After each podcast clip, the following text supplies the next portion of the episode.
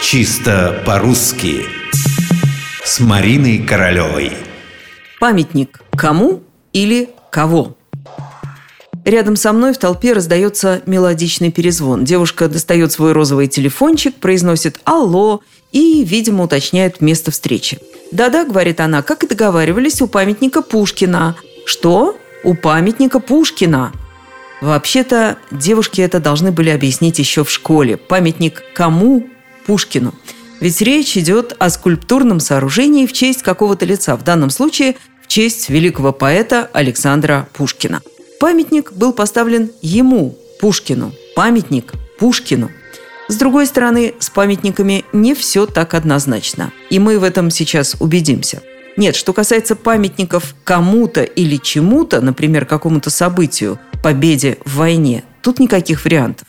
Памятник победе, памятник жертвам фашизма, памятник Булгакову, только дательный падеж. Однако, внимание, если само слово «памятник» вдруг оказывается в дательном падеже, вместо второго дательного лучше все-таки употребить родительный падеж. Согласитесь, «я подошел к памятнику Пушкину» звучит плоховато. Уж лучше пожертвовать строгой грамматической правильностью, но выиграть в благозвучности. «Я подошел к памятнику Пушкина». Родительный падеж появляется и в том случае, если мы говорим не о том, кому поставлен памятник, а о том, кем он спроектирован и сооружен. Памятник Опекушина – памятник Рукавишникова. Здесь сразу понятно, что речь идет о скульпторах. А если вы боитесь, что в таких ситуациях вас неправильно поймут, скажите более длинно, зато однозначно. Памятник Пушкину скульптора Опекушина.